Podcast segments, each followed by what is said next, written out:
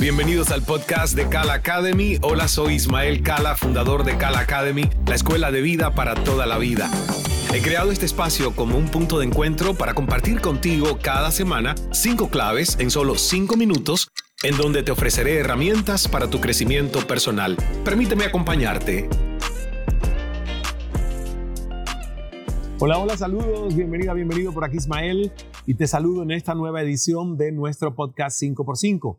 Hoy en estos cinco minutos quiero aprovechar para hablarte de mentoría, un concepto que quizás todavía pues no está tan divulgado o que mantiene un halo de tabú.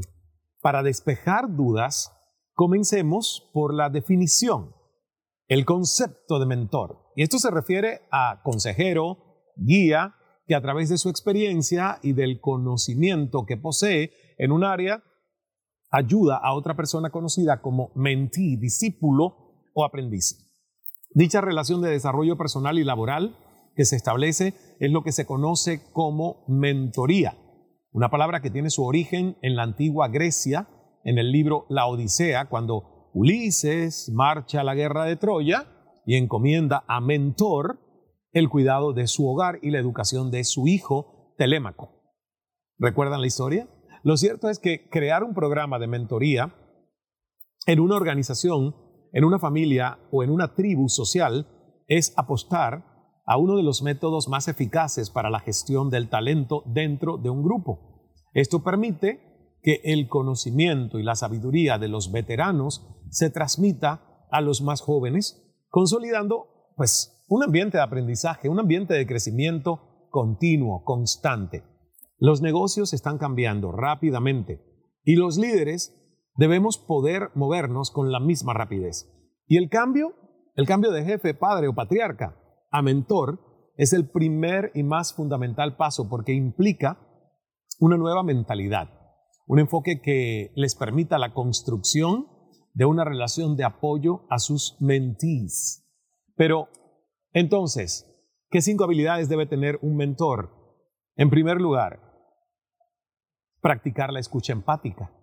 Un buen mentor pone de lado sus juicios y busca conectar con sus mentís de forma asertiva, con el propósito de brindar confianza y generar un impacto positivo en quienes buscan su apoyo. Y esta es la clave para generar relaciones de respeto mutuo. La mentoría es un proceso colaborativo, donde la comunicación debe fluir abiertamente en ambas direcciones, partiendo de una clara definición de expectativas y metas. Segunda clave, hay que ejercer la flexibilidad, ser flexibles como el bambú y a la vez firmes para mantener el enfoque del mentí.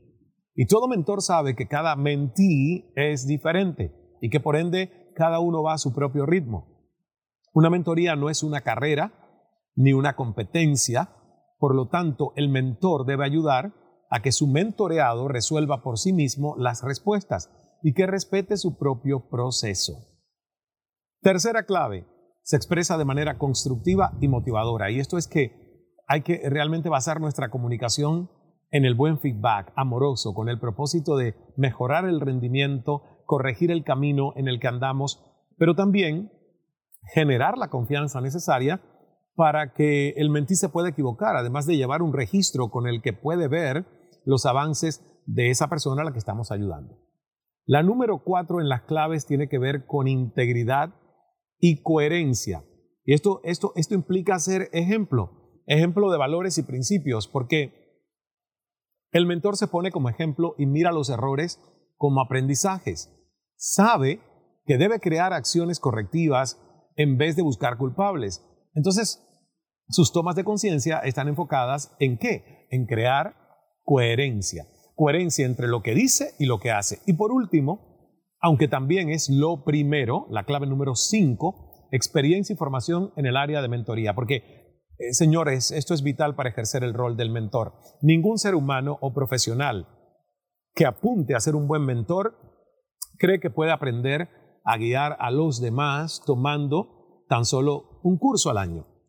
Y es verdad que la experiencia puede brindarnos un conocimiento práctico y va a ser relevante, importante para poder brindar una guía a nuestros mentís. Pero esto no es suficiente generalmente cuando hablamos. Un mentor debe mantenerse a la vanguardia en su área, debe invertir en su educación constante, porque todo esto es lo que dará un espectro mayor de posibilidades de cómo yo puedo ayudar a arropar a otros bajo mi liderazgo. ¿Y tú? ¿Has pasado por la experiencia de mentir? ¿Estás lista, listo para ser mentor de tu tribu y ayudar al crecimiento de tu comunidad? Pues entonces, te esperamos. Busca por ahí toda la información de Incubadora de Mentores, un evento presencial que junto a mi queridísima Vilma Núñez y su equipo de Convierte Más, este servidor, junto a otros expertos, hace de la mano de Cal Enterprises y Convierte Más, Incubadora de Mentores. Gracias por toda esta atención maravillosa que me has prestado en este episodio de 5x5 by Cal Academy. Nos vemos en el próximo. Estas fueron mis cinco claves de la semana en solo cinco minutos. Espero que te hayan sido de utilidad para tu desarrollo personal. Pon en práctica cada una de estas recomendaciones y da el paso hacia una vida aún más consciente, llena de plenitud y paz.